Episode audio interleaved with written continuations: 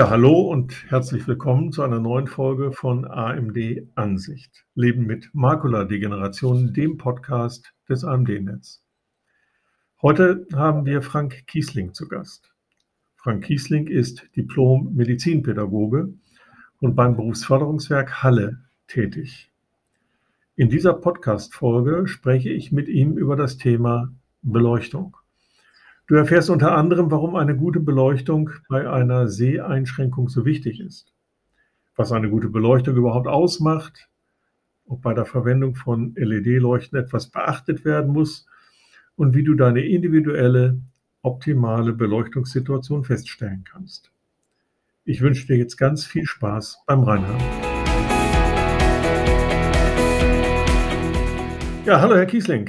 Ich freue mich, dass Sie heute bei uns im Podcast sind. Möchten Sie sich zu Beginn einfach einmal vorstellen? Danke, Herr Dr. Heisig. So treffen sich unsere Wege wieder nach langen Zeiten beruflich zusammen auf diesen Wege. Es freut mich. Danke. Ne? Äh, Sie haben ja gebeten, dass ich mich mal kurz vorstelle. Äh, wie gesagt, mein Name ist Frank Kiesling. Ich arbeite im Berufsversorgung Halle. Ich habe, äh, mein beruflicher Werdegang ist, ich komme früher aus der Arbeitshygiene, Arbeitsmedizin, habe dann in, in Halle an der Universität Medizinpädagogik studiert und bin jetzt auch mittlerweile schon 31 Jahre in der beruflichen Reha tätig und im BFW Halle und insbesondere im Low-Vision-Bereich. Ja, und äh, beschäftige mich unter anderem äh, neben der Sehfunktion mit der Arbeitsplatzausstattung auch äh, mit dem Thema Licht und Beleuchtung am Arbeitsplatz, aber natürlich auch äh, gibt es Empfehlungen für den häuslichen Bereich. Ja, warum ist denn so eine Beleuchtung eigentlich so wichtig bei einer Seheinschränkung? Tja, das ist die so eine Frage. Ich denke, ich versuche es immer einfach, denke ich mir, zu beantworten. Äh, wenn man sich mit so einem Thema beschäftigt, äh, klingt das immer so einfach, so platt. Warum ist Licht wichtig? Weil Licht ist für uns immer da. Es ist um uns da. Ne? Und wenn man sich mit dem Thema Sehbehinderung und Blindheit beschäftigt, bekommt man mit, dass das einen ganz anderen Stellenwert hat. Und wenn ich versuche, das aus meiner, sag ich mal, mein Wissen zu beschreiben, ist es zum einen so, dass natürlich Menschen mit Augenerkrankungen aber auch Sehbehinderung und Blindheit häufig äh, eine veränderte Physiologie habe in der Wahrnehmung. Das heißt, das Auge, die äh, Bereiche des Auges, die das Licht verarbeiten, können eine Störung haben. Und was ist in dem Zusammenhang zu nennen zum Thema Sehen für uns? Warum ist Licht so wichtig? Zum einen ist das Licht beispielsweise wichtig, dass man eine Sehschärfe erzielt, dass ich Gegenstände zum Beispiel erkennen kann. Deshalb brauche ich Licht. Licht ist für uns ganz, ganz wichtig, äh, zum Beispiel um Farben zu erkennen, um Farben zu unterscheiden. Mhm. Ja. Äh, Licht ist für euch wichtig, dass wir Kontraste sehen können, Kontraste wahrnehmen können. Licht ist wichtig äh, für die Wahrnehmungsgeschwindigkeit. Ja? Mhm. Wie können wir Dinge wahrnehmen? Mal, ein kleines Beispiel, einfach im Straßenverkehr. Mhm. Ja? Mhm. Wenn das Licht ungünstig ist, kann ich vielleicht später oder zu spät reagieren auf eine Verkehrssituation. Und es gibt noch andere Dinge, wo für uns Licht auch wichtig ist. Es gibt so einen schönen Begriff im Bereich der Lichttechnik, der heißt Modeling-Effekt. Das klingt natürlich sehr abstrakt, aber man kann sich gut vorstellen, dass uns Licht, Licht wirft ja auch häufig Schatten, äh, Strukturen eines Gegenstandes, einer Gegend, eines Raumes vermittelt. Deshalb ist mhm. Licht für uns auch in der Wirkung ganz wichtig. Ne? Okay. Und es gibt noch andere Dinge, die ich denke mir, da kommt man, kann man vielleicht automatisch auch später dazu kommen. Ich möchte die bloß mal am Anfang noch mit nennen. Wir haben natürlich auch quasi eine psychologische Wirkung teilweise. Sie finden mir Dinge angenehm, teilweise wirkt sie auf die Stimmung aus. Mhm. Und ein ganz anderer Punkt, wo Licht für uns ganz wichtig ist, wo es aus meiner, meinem Wissensstand heraus gerade in den letzten 10, 20 Jahren doch äh, eine Änderung gegeben hat, das ist das Thema innere Uhr. Wirkung des Lichtes auf die innere Uhr, mhm. auf unseren Tag-Wach-Rhythmus. Mhm. Das wären so wichtige Punkte. Ja, ja, das, das ist eine sehr große Zahl. Ich meine, jeder kann sich das gut vorstellen. Deswegen fand ich gerade Ihr Beispiel auch bei, vom Autofahren richtig. Nicht, wenn man überlegt, früher gab es diese 6 Volt äh, ähm, Batterien, mit denen man in seinem Käfer durch die Gegend äh, vagabundierte und dabei nachts eine ja, Breite von einigen zehn Metern hatte. Heute macht man im Prinzip einen Flutkanal an und kann wer weiß wie weit sehen. Das ist schon von großem Vorteil, weil man eben Hindernisse frühzeitig gerade im Dunkeln noch erkennt. Was macht denn so eine gute Beleuchtung eigentlich aus? Oder umgekehrt natürlich auch, was ist eigentlich eine schlechte Beleuchtung? Hm. Schlechte Beleuchtung, tja, ohne jetzt, äh, ich sage mal, oberlehrerhaft wirken zu wollen, muss ich mal sagen, ist, das liegt äh, immer auch äh, an der Individualität unserer Person. Ich hole mal kurz historisch aus. Also ich, ich habe immer gerne, wenn ich mal einen Vortrag mache zum Thema Beleuchtung, dann, wenn ich mal an einen Arbeitsplatz gucke, hat man quasi vor 150, 200 Jahren äh, hat man äh, darum gekämpft, dass an Arbeitsplätzen 10 Lux waren. Da würde man heute sagen, was ist 10 Lux? Da würden wir sagen, das ist beim Kerzenschein sitzen. So haben früher die schlesischen Weber gearbeitet. Ja, ja das hat sich verändert. Und in dem Zusammenhang könnte ich sagen, was ist vielleicht, warum ist Licht wichtig, aber warum hat sich das verändert? Was macht gutes Licht aus? Licht ist für uns so, hängt immer zum einen natürlich von der Sehaufgabe ab. Das bedeutet quasi praktisch, entsprechend der Sehaufgabe muss, sollte das Licht angepasst sein. Das kann für den Augenbesunden genauso wichtig sein wie für den Menschen, der eine Einschränkung des Sehvermögens hat. Das heißt, es muss zur Sehaufgabe passen. Um das mal praktisch zu nehmen, vielleicht im Alltag, was jeder erlebt, wenn jetzt, sage ich mal, wie ich gerne sage, der Oma zum Beispiel gestickt hat, ja, oder versucht quasi einen Knopf anzunähen, hat die schon immer das, das, das Gebiet, wo man den Knopf annäht, hell machen müssen. Das heißt, weil dort die Fäden sehr klein sind. Und das hilft in der Situation. Das bedeutet quasi praktisch, das Licht muss zur Sehaufgabe passen. Und das kann ich natürlich durch andere Lebensbereiche auch ziehen. Äh, wenn ich jetzt äh, beispielsweise in der Küche koche, muss das Licht auch dazu passen zur Sehaufgabe. Und äh, was wichtig ist, da kommen wir, denke ich mir noch später äh, darauf, geht es nicht nur, dass es zur Sehaufgabe passen muss, sondern es gibt noch andere Wirkungen, die quasi uns beeinträchtigen können. Gerade für uns oder wenn es um das Thema Menschen mit Augenerkrankung geht, wenn Menschen zum Beispiel eine Netzhauterkrankung haben, haben die natürlich einen etwas anderen Lichtbedarf beispielsweise. Und dort muss man dann sagen, es darf zum Beispiel nicht blenden, zu dem wir vielleicht mal kommen werden. Äh, es muss angepasst werden an den Befund der Person. Wenn jetzt, weil es ja quasi heißt ja AMD-Netzwerk, was ich, muss ich mal sagen, immer sehr, sehr gut finde, dass es quasi gerade für Menschen mit einer AMD, die ja sehr, sehr häufig sind, ein eigenes Netzwerk gibt, die sich mit den spezifischen Problemen beschäftigt. Und da gibt es beispielsweise so, dass man sagt, wenn jemand einen größeren Zentralausfall hat, hat der wahrscheinlich, muss man sagen, höhere, äh, sage ich mal, Empfindlichkeiten für Hell-Dunkel-Adaptationen, die Anpassung. Ja? Und das sind solche Dinge, die man vielleicht benennen kann. Also, äh, Herr Kiesling, es würde jetzt zu kurz greifen, eben zu sagen, ja, es kommt nur darauf an, wie die Beleucht Beleuchtungsstärke ist, also wie viel Lux oder wie immer man so etwas heute misst. Da ja. komme ich auch gleich noch drauf. Aber was Sie jetzt schon andeuten, ist, Licht, das scheint die Notwendigkeit scheint etwas sehr Individuelles zu sein. Ja. Eigentlich kann man nicht für jeden trotz gleicher Erkrankung oder trotz gleicher äh, Ausgangssituation sagen, er benötigt genau dieses, weil der andere das eben auch gebraucht Ganz genau. hat. Das ist sehr individuell. Es, genau. Zum einen würde ich das genauso äh, bestätigen wollen. Es ist etwas sehr Individuelles, ja, weil äh, wir versuchen natürlich, wenn wir Menschen zu tun haben, Dinge, sag ich mal, ich sage es immer gerne, in Schubladen zu packen. Das ist aber mhm. prinzipiell nichts mhm. Negatives, sondern man sagt zum Beispiel, Schublade könnte sein, er hat eine Sehschärfe von 0,3 bis 0,2 oder von 0,1 äh, bis 0,05.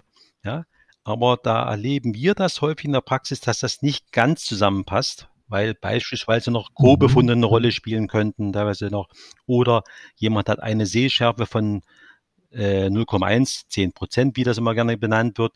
Und der eine hat aber beispielsweise zu der Netzhautdegeneration noch eine Trübung drin im Glaskörper oder in der Linse. Mhm. Und aufgrund mhm. dieser Befundlage kann es sein, dass es dann doch was Individuelles ist, wo äh, es sein kann, dass der eine bei mehr Licht bessere Sehleistung erzielen kann für dieses Hobby beispielsweise und ein anderer sagt, es mhm. blendet mich. Okay. Wie misst man denn jetzt die Beleuchtungsstärke? Wie misst man die? Was sagt, äh, was sagt man? Die meisten dürften das kennen. Es gibt das klassische Luxmeter. Ja? Und mhm. äh, das klassische Luxmeter, wer da vielleicht mal selber was messen würde, im Elektronikversand gibt es das für kleines Geld, sage ich mal ein bisschen noch. Da gibt es das vielleicht für 20 Euro ein Gerät, wo ich sagen würde, damit kann man, denke ich mir, orientierend, grob sagen, das funktioniert, um Dinge reproduzieren zu können. Ja? Ähm, mhm, mhm. Wenn man dann vielleicht recherchieren würde, es gibt auch Lux-Messgeräte, die kosten viel, viel mehr Geld. Die sind aber nicht für, sagen wir mal, für, für Otto Normalverbraucher, für das Häuslichkeit gedacht, sondern die sind dann für ganz, ganz spezielle Analysen da, wenn es zum Beispiel um Planungsdinge geht, etc. Das kann man machen. Es mhm. gibt auch okay. schon eins noch Apps. Man ist ja heutzutage modern, man nimmt das Smartphone, mhm. aber die messen meistens nicht ganz so genau. Okay, ja, ist gut zu wissen. Ähm, das eine ist die Beleuchtungsstärke, das andere sind ja unterschiedliche Lichtfarben oder Farbtemperaturen. Worauf muss man denn dann dabei achten, wenn man jetzt eine Augenerkrankung, eine AMD zum Beispiel hat? Mhm. Da, die Frage musste kommen und ich finde die richtig. Die hört man ja von den Klienten äh, im Arbeitsplatz oder mit Senioren, mit denen man zu tun hat, auch immer wieder. Und dann kommt der Mann, der das, äh, auch Kollegen, die das machen, also nicht nur im BFI Halle, auch beispielsweise, wenn ich mit einem Kollegen in Düren unterhalte oder in Würzburg im, oder in den BBW zum Beispiel, ist das ähnlich sagen, ja, so einfach kann man es das nicht sagen. Mhm. Das kann natürlich die Person immer äh, verunsichern. Trotzdem kann man versuchen, quasi vielleicht bestimmte Grundregeln zu geben. Man kann in der Lichttechnik oder in der Beleuchtung, sagt man, es gibt immer drei Grundlichtfarben. Ne? Die drei Grundlichtfarben sind zum einen das Warmweiß. Mhm. Dazu gibt es immer eine sogenannte Farbtemperatur. Ja.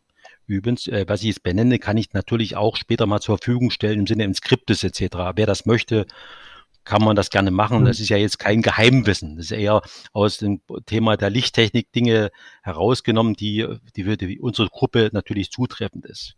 Es gibt das Warmweiß, das wird bezeichnet mit Farbtemperaturen unter 3300 Kelvin.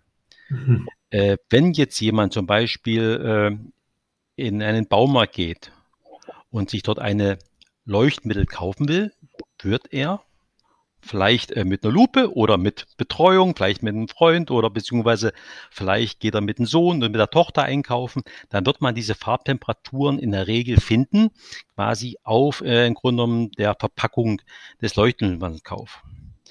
Dieses Warmweiß, also bis zu einer Farbtemperatur von 3300 Kelvin, das ist so beschrieben, ne? äh, das ist meistens die Beleuchtung, die wir im privaten Bereich gerne benutzen, die wir im häuslichen Bereich benutzen würden. Das kann man vielleicht mal gucken. Man mhm. kann schon etwas ableiten. Das heißt, wenn ich jetzt sagen würde, äh, was für Licht sollte ich mir im häuslichen Bereich machen, ganz im Alltag, im Küchenbereich vielleicht, äh, die möchte ich mir im Wohnzimmer machen, sollte die, die Farbtemperatur nicht höher als 3300 sein, sollte also im warmweißen Bereich sein. Die zweite Farbtemperatur ist das sogenannte Neutralweiß. Das Neutralweiß sind dann Farbtemperaturen, Entschuldigung, ich muss immer solche Begrifflichkeiten mhm. jetzt benennen, sind 3300 bis circa 5300 Kelvin. Das ist die Farbtemperatur.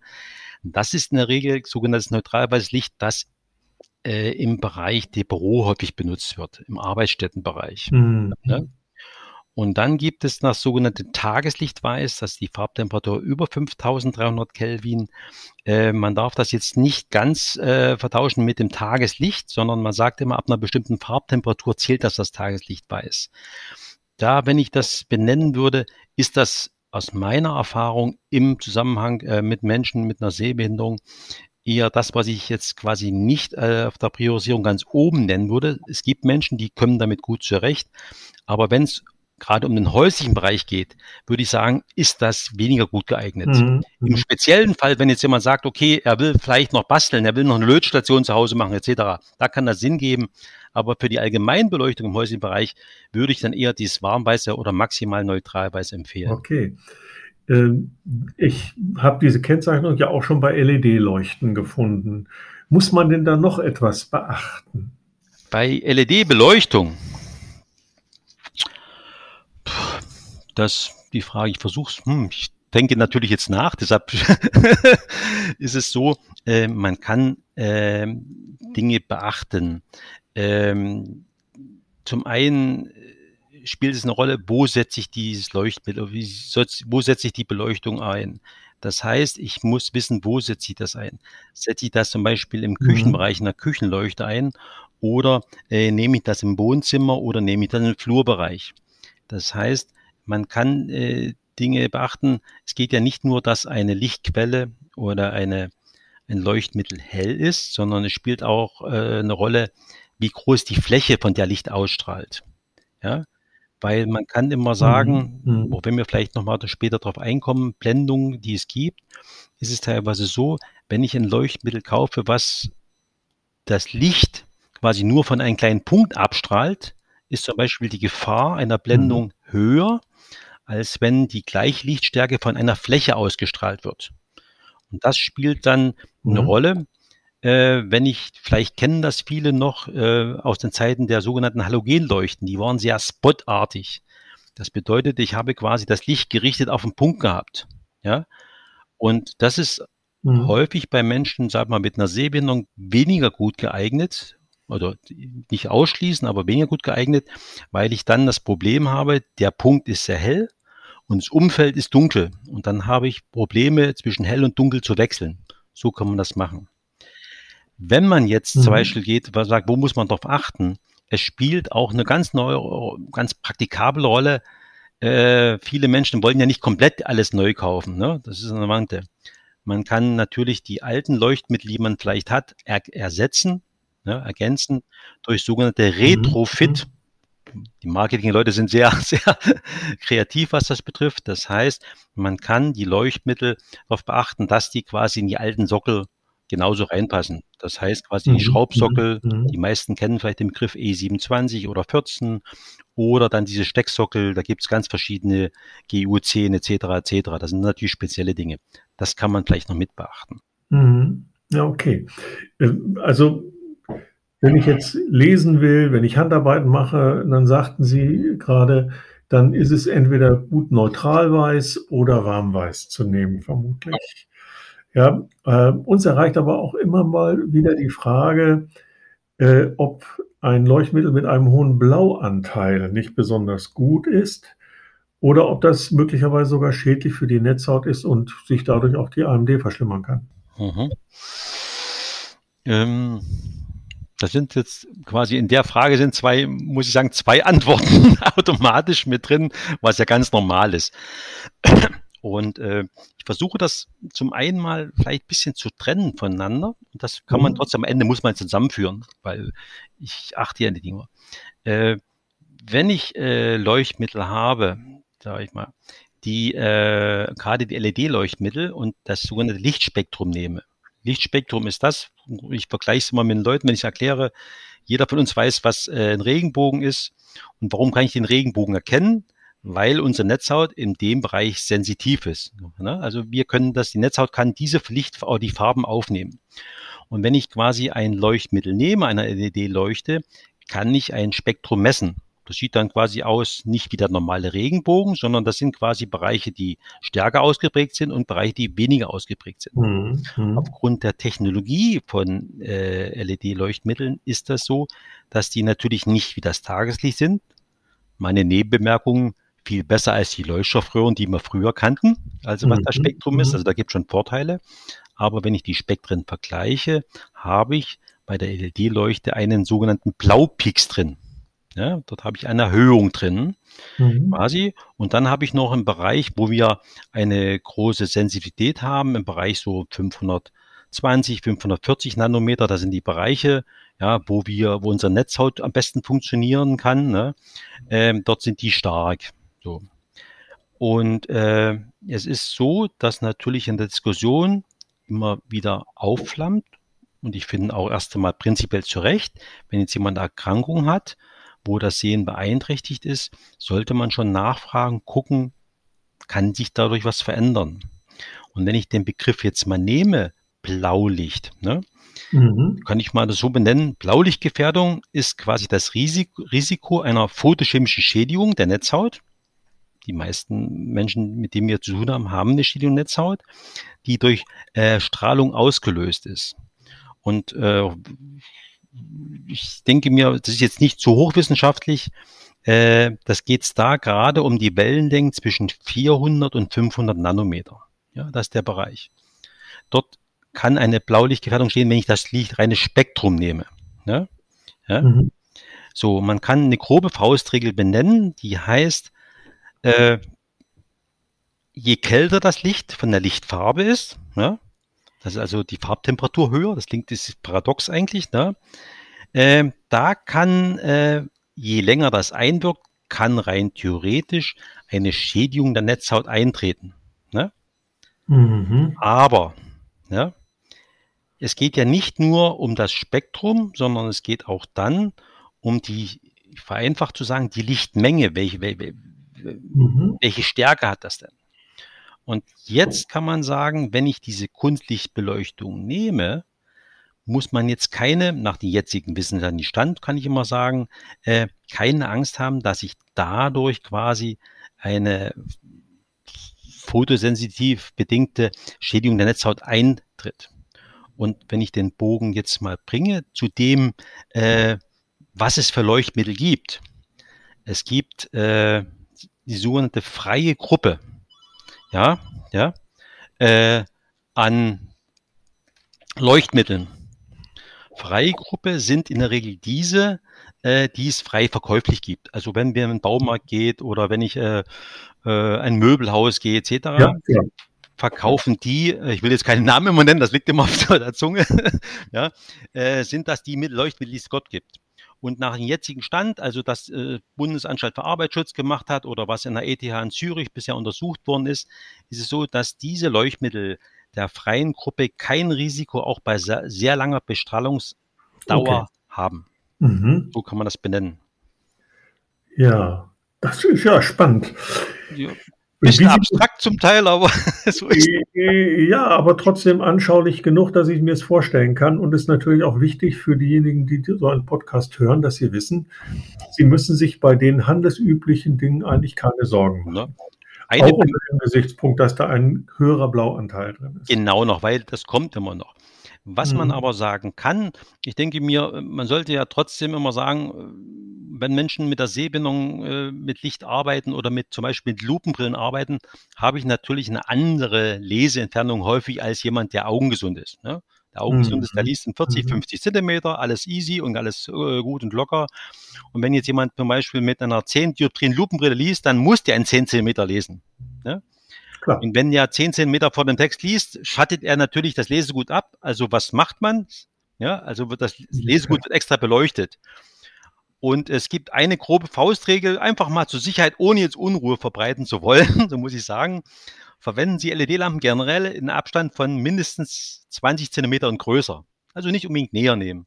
Dann ist man 100 mhm. Pro nach jetzigem Stand auf der sicheren Seite. Okay. Wie sieht es denn so mit Blendung aus? Was hat Blendung konkret mit der Beleuchtung zu tun oder und vor allen Dingen, was kann man auch tun, um sie zu vermeiden? Mhm. Mhm. Blendung ist, äh, es gibt verschiedene Arten von Blendung. Das eine ist die klassische physiologische Blendung, die ich habe. Das kann zum Beispiel beeinträchtigt sein durch Trübung. Also wenn jemand mhm. Hornhautprobleme hat beispielsweise, manche kennen den Begriff Keratokonus, da habe ich ein Streulicht oder manche Menschen, das ist auch gar nicht mal so selten, die einen beginnenden äh, Katarakten, äh, grauen Star haben, da habe ich Streulicht, weißt du noch. Das ist die Blendung, die quasi durch den Befund teilweise mit hervorgerufen ist. Die mhm. andere Blendung ist beispielsweise Blendung durch Tageslicht oder im Innenraum durch Reflexblendung, durch beispielsweise äh, Glasflächen, die ich habe. Wenn ich ja. zum Beispiel mal einen Glastisch habe etc. Oder ich habe quasi nicht das richtige Rollo vor einem Fenster. Das mhm. kann dann quasi zur Blendung führen. Und diese Blendung, die quasi durch beispielsweise ähm, Streulicht ist oder durch Hell-Dunkel-Unterschiede auf der Netzhaut, die führt quasi zur Minimierung der richtigen Sehleistung, der funktionellen Sehleistung. Das heißt, ich kann Dinge nicht so richtig erkennen. Okay. Das ist ja ebenfalls immer das Problem, wenn ich über Kontraste nachdenke. Nicht? Also sind hohe Kontraste eigentlich nicht nur für sehr eingeschränkte Menschen mich wichtig, sondern sind ja auch für mich persönlich, wo ich noch mit Brille zwar, aber ganz gut sehen kann und auch noch gut Auto fahren kann. Aber wie kann ich für hohe Kontraste sorgen, auch wenn ich sehbeeinträchtigt bin? Und wie kann ich sie vor allen Dingen durch Beleuchtung verbessern? Jeder von uns, auch mit zunehmendem Lebensalter, wir kennen uns ja eine Weile ein bisschen so, auch wir sind schon ein bisschen nicht mehr jünger. Ich erlebe selber mit, das, was man manchmal erzählt, Menschen, erlebe ich selber im eigenen Leib. Das kriegen wir gerne mit. Ne? Mhm. Das heißt also, der Lichtbedarf, habe ich früher gesagt, nimmt mit zunehmendem Lebensalter zu. Das erlebe ich auch. Ist so. Und im Thema Kontrastwahrnehmung ist es so, äh, das hängt eigentlich mit der Lichtdefinition ab. Äh, der, den, der wahrgenommene Kontrast von Gegenständen hängt ja davon ab, äh, was von dem, sag ich mal, Objekt reflektiert wird. Wir können ja nur sehen, indem Licht beispielsweise auf, eine, auf einen Text fällt und entsprechend des Kontrastes von Buchstaben zum Untergrund wird ja eine bestimmte Lichtmenge reflektiert. So. Und dann habe ich zum Schluss auf der Netzhaut einen Leuchtdichtunterschied. Ja, das heißt also, quasi wird das wiedergegeben. Und wichtig ist es, wenn ich zum Beispiel das Lesegut adäquat beleuchte, das kann ein höherer Lichtbedarf sein, gerade beim Lesen, ist es so, dass quasi mehr Licht vom Text reflektiert wird und auf der Netzhaut einen höheren Leuchtdichtunterschied, sprich einen besseren Kontrast ermöglicht. Deshalb ist das quasi die physiologische Begründung, sehr kompliziert. Praktisch würde man sagen, passt das Licht an zum Lesen, dann sollte es besser funktionieren. Und das kann aber im Alltag auch anders auswirken, zum Beispiel, was auch beim Kontrast sein soll. Äh, ich hoffe, es gibt gerade im Moment auch äh, Forschung zur äh, oder irgendwelche Empfehlungen äh, zur, zur Beleuchtung im urbanen Bereich, also im Straßen etc. Da läuft vieles. Da habe ich letztens mal ein kleines Gutachten mitgeben, äh, äh, beitragen müssen der Alltag ist bei uns auch immer sehr, sehr unterschiedlich beleuchtet. Und um das mal praktisch zu benennen, äh, ist es immer so, dass im Alltag häufig zum Beispiel, äh, sprich im Außenbereich, haben wir dunkle Zonen und wenig helle Zonen. Mhm. So, das bedeutet quasi gerade im Fußgängerbereich wäre es sinnvoll oder wenn Fußgänger überweg ist, dass die adäquat beleuchtet werden. Ja, und dann würde sich automatisch auch die Kontrastwahrnehmung verbessern, mhm. indem ich die Flächigkeit größer mache. Das heißt also, es spielt eine Lichttechnik gibt Begriff, der heißt örtliche Gleichmäßigkeit. Und wenn das Licht hell-dunkel ist, quasi, habe ich Probleme in der Anpassung. Mhm. Und wenn ich das äh, quasi flächig ausleuchte, verbessert sich für uns häufig auch die Kontrastwahrnehmung. Okay. Äh, wenn ich jetzt auch wieder daran denke, dass Sie einen Tipp geben könnten. Äh, wenn ich so darüber nachdenke, was könnte für mich die individuell optimale Beleuchtungssituation sein? Gibt es irgendwelche Möglichkeiten, wie ich das handeln kann? Haben Sie da irgendwelche Tipps? Jetzt mal unabhängig davon, dass ich zu Ihnen komme zur Beratung, aber. Nee, das, was Sie, was Sie beschreiben, ist ja, ist ja kein Einfluss, das ist ganz normal menschliches. Mhm. Jeder Mensch will einfach Tipps haben, wie kann ich das in die Häuslichkeit integrieren, etc. Und ähm, es gibt Dinge, die man, also wenn jetzt jemand wartet, ich sage, äh, erwartet, ich würde sagen, äh, nehmen Sie das Leuchtmittel X, mhm. das würde ich nicht sagen wollen. Das äh, wäre zu weit. Aber äh, man kann bestimmte Dinge empfehlen, zum Beispiel, wie sollte das Licht angeordnet sein? Da kann man sehr, relativ vieles machen. Und ich kann anbieten, dass man quasi, ich kenne das bei anderen Podcasts immer so, dass man quasi natürlich äh, Dinge gibt, ein bisschen Empfehlungen gibt, wie kann ich das Licht anordnen. Mhm. Ne? Bisschen noch. Und wir haben ja ein kleines Vorgespräch schon mal gehabt. Ich kann das gerne zur Verfügung stellen. Wer das möchte, findet man eine Variante, dass man das äh, sieht äh, oder bildhaft machen kann. Und da muss ich sagen, äh, das ist nicht, äh, Volksmund sagt, auf meinen Mist allein gewachsen, sondern ich fand, es gibt Empfehlungen des Schweizer Zentralvereins fürs Blindenwesen, die das sehr, sehr gut gemacht haben. Und die sind dann quasi Bilder, die äh, einfach vieles aussprechen, ohne dass es kompliziert ist. Das heißt, mhm. es spielt eine Rolle, wie soll das Licht zum Beispiel im Küchenbereich sein? Ja? Okay. Wenn ich eine Hänge habe, wie ist die angeordnet? Ist die flächig? Äh, es ist wichtig, dass ich nicht hineinschauen kann in die Leuchte. Das ja. Licht sollte gerichtet sein. So kann man das aufbauen. Das gilt dann für alle Lebensbereiche. Das kann für das Wohnzimmer genauso sein wie für den Arbeitsplatz. Mhm. Ja, dann kann man Empfehlungen geben. Und ich finde, dass entweder auf einem, demnächst auf einem Link im AMD auf der AMD-Webseite oder aber noch woanders? Ich kann das so nicht sagen, ein bisschen noch. Ich kenne das ja immer bloß, weil okay. ich natürlich im Arbeitsplatzbereich unterwegs bin. Ich könnte das gerne so zur Verfügung stellen, Gut. weil ich finde immer wichtig, dass die Netzwerke dann einfach kommunizieren und das Thema einfach vielleicht in die Öffentlichkeit Wunderbar. Bringen. Ich glaube, da werden viele Menschen sehr dankbar sein, die dann darauf zurückgreifen können. Mhm. Und vielleicht noch mal so zum Abschluss, wenn ich glaube, ich muss mich doch sehr individuell beraten lassen. Gibt mhm. es irgendwelche Stellen, bei denen ich mich zum Thema Beleuchtung beraten lassen kann? Hm. Äh, bei Herrn Kiesling, das weiß ich. ja, wir, wir, wir schmunzeln ja untereinander gerne mal ein bisschen nach. Kann man das, manchmal denke ich mir, es ist schön, das ist quasi meine erste Tätigkeit gewesen in der Arbeitsmedizin, Arbeitshygiene, da kommt das wieder. Äh, darum geht es aber nicht, sondern es geht darum, dass natürlich guckt, was kann man im regionalen Bereich machen. Das ist ja mhm. vollkommen nachvollziehbar. Und ähm, habe ich auch schon immer mal nachgedacht, das ist gar nicht so einfach. Äh, aus meiner Erfahrung ist es natürlich quasi, dass es klassisch in den Berufsbildungswerken, also auch in den Berufsförderungswerken, gibt es natürlich Menschen, die sich mit Lobischen beschäftigen. Die können in der Regel gute Empfehlungen geben. Mhm. Ja, ähm, dabei äh, denke ich mir, im Arbeitsplatzbereich ist es sehr eindeutig, dann gehört es automatisch über Leistung zur Teilhabe, da kriegt man das hin. Da muss ich mal sagen, ist relativ unkompliziert, dass auch die Reha-Träger auch eine adäquate Arbeitsplatzbeleuchtung empfehlen, neben anderen Hilfsmitteln. Das funktioniert sehr gut. Aber man kann sich, wie gesagt, nochmal an die BFWs, BBWs gerne wenden. Manchmal reicht der telefonische Hinweis.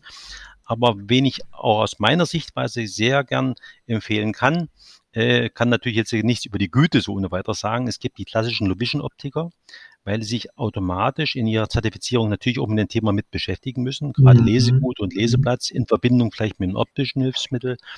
Und wen ich auch immer benennen würde, wir kennen das, wenn man zum Beispiel im Rahmen der Selbsthilfe Blickpunkt Auge als Beratungsdienst, denke ich mir, gibt es aus meiner Erfahrung doch einige äh, auch Betroffene, die sich mit dem Thema doch intensiver beschäftigt haben. Mhm. Das machen. Und dann ist es manchmal so, wenn man jetzt sagen würde, gehen ins Möbelhaus, das wird immer schwierig. Da könnte man nur die Wirkung lassen, aber es ist eher schwierig. Sondern die spezifischen Probleme, dann sollte man sich schon an die wenden, die quasi mit diesem Klientel dann zu tun haben. Also ich fasse das nochmal so zusammen. Es gibt drei Berufsbildungswerke, die sich um blinde, sehbehinderte Menschen kümmern. Die sind in Soest, in Stuttgart und in Chemnitz. Ja. Und es gibt drei Berufsförderungswerke, die sich darum kümmern. Die sind in ja. Halle, in Chemnitz, in, in Halle, Entschuldigung, in Würzburg, Zülheim genauer gesagt, und ja. in Düren. Ja. Dann ist es im Regelfall nicht so der ganz normale Optiker, sondern wenn dann ein Low-Vision-Optiker, an den ich mich wenden kann. Ganz genau noch. Äh, Bei den so wissenschaftlich tätige Optiker, die kann man auch im Netz finden, wenn man danach sucht. Ne? Also es, es, gibt teilweise regional unterschiedlich aufgestellt. In Berlin-Brandenburger Rhein gibt es zum Beispiel auch, oder teilweise in Deutschland verteilt, einen Arbeitskreis Low Vision teilweise genau, bei Optikern, genau. ist das eine. Oder was Sie jetzt gerade angesprochen haben, es gibt ja die Wissenschaftliche Vereinigung Augenoptometrie, die WVO. Mhm. Und dort gibt es auf der Homepage nach Postleitzahlen geordnet quasi anerkannte Fachberater für Sehbehinderte. Wunderbar. Wunderbar. Ja, und dann gibt es eben die Blickpunkt Augeberater der Selbsthilfe äh, ja. Da, an die kann man sich auch wenden. Die können einem zumindest weiterhelfen, auch wenn sie es vielleicht selbst nicht können. Aber das ist ja auch ja. ganz wichtig, dass man über dieses Netzwerk dann sich an diese Menschen wenden kann. Ja, ich äh, habe ganz zum Schluss eine Frage, aber lachen Sie nicht drüber. Meine Oma hat früher immer gesagt, äh, Mensch, du liest so sehr im Dunkeln, du verdirbst dir noch die Augen. Ist da was dran? Äh, ich würde mit dem jetzigen Wissensstand, ich kenne den auch, weil ich kann mich mir daran erinnern, ich habe früher heimlich unter der Bettdecke genau. Graf von Monte Cristo gelesen. vielleicht, bin ich deshalb, vielleicht bin ich deshalb einäugig. Nein, deshalb bin ich nicht einäugig. Äh, da ist nichts dran. Äh, man verdirbt sich nicht die Augen. Entweder reicht das Licht zum Sehen oder nicht. Ähm, Im Gegenteil ist eher das Problem umgekehrt wenn man heute in der kindlichen Entwicklung spricht man eher davon aus, dass man das Kind ans Tageslicht soll, weil quasi das fehlende Tageslicht die Myopie-Progression, also die Entwicklung der Kurzsichtigkeit fördert. So muss man das eher sagen. Also okay. ich wüsste nicht, dass es schädlich ist. Also mir ist es auch nicht so ergangen, aber trotz alledem, ich fand es jetzt mal ganz lustig in dem Zusammenhang. Ja, ja. also ich glaube, das war ein ganz spannender Podcast, das tolles Gespräch, hat mir viel Freude gemacht. Ich möchte mich ganz, ganz herzlich bei Ihnen bedanken. Grüßen Sie die Kollegen in Halle. Alles sehr Gute. Gern. Auch die Kollegin natürlich. Ne? Alles Gute. Ne? Und dann würde ich sagen, wir hören sicherlich und sehen uns demnächst auch mal wieder. Bis dahin. Alles Gute. Hoffe ich dann. Danke. Hat mir Spaß gemacht. Danke. Ja. Tschüss.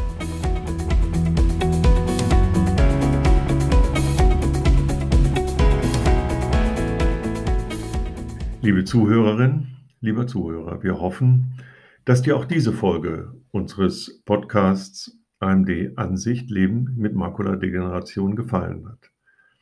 Alle Informationen zu dieser Folge findest du auch in den Shownotes. Jeden ersten Mittwoch im Monat veröffentlichen wir eine neue Folge. Abonniert gerne unseren Podcast, wenn ihr keine Folge mehr verpassen möchtet. Bis zum nächsten Mal.